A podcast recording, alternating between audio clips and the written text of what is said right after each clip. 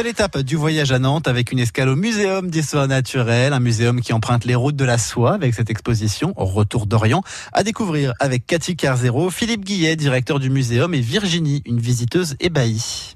C'est vraiment une invitation au voyage, d'aller de, de, la Chine à Nantes en passant par différents pays. Alors on a fait un choix de pays parce que on pouvait pas évidemment faire tous les pays qui vont de, de Pékin à Nantes, mais en même temps euh, on a choisi en fonction des objets qu'on pouvait représenter, des objets assez remarquables qu'on pouvait représenter dans cette euh, exposition. De la soie, des pierres, des pierres précieuses, des épices De la soie, du thé, des épices, des pierres précieuses, tout ce qu'on peut trouver et qui ont fait objet de commerce entre l'Occident et l'Orient, l'Orient et l'Occident plutôt d'ailleurs, euh, au cours des siècles et depuis très très longtemps, comme on peut le voir dans l'exposition, avec des objets qui sont maintenant depuis 2000 ans euh, chez nous, alors que bon, ils viennent évidemment de ces pays-là.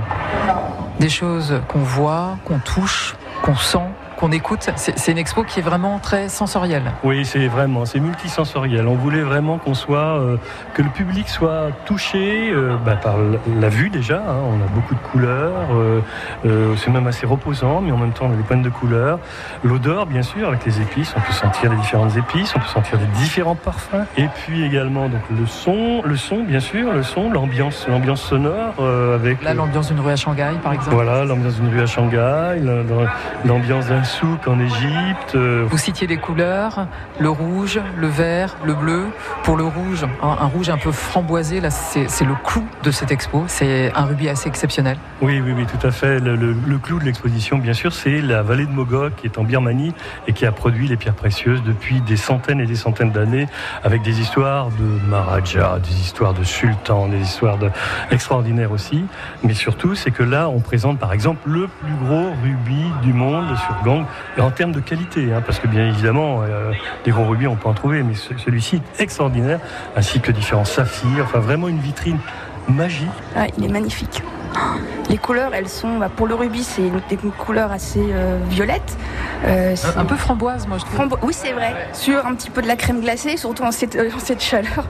Mais euh, je regarde plus les éléphants bah, qui sont pareils. Un en or, un en argent. argent.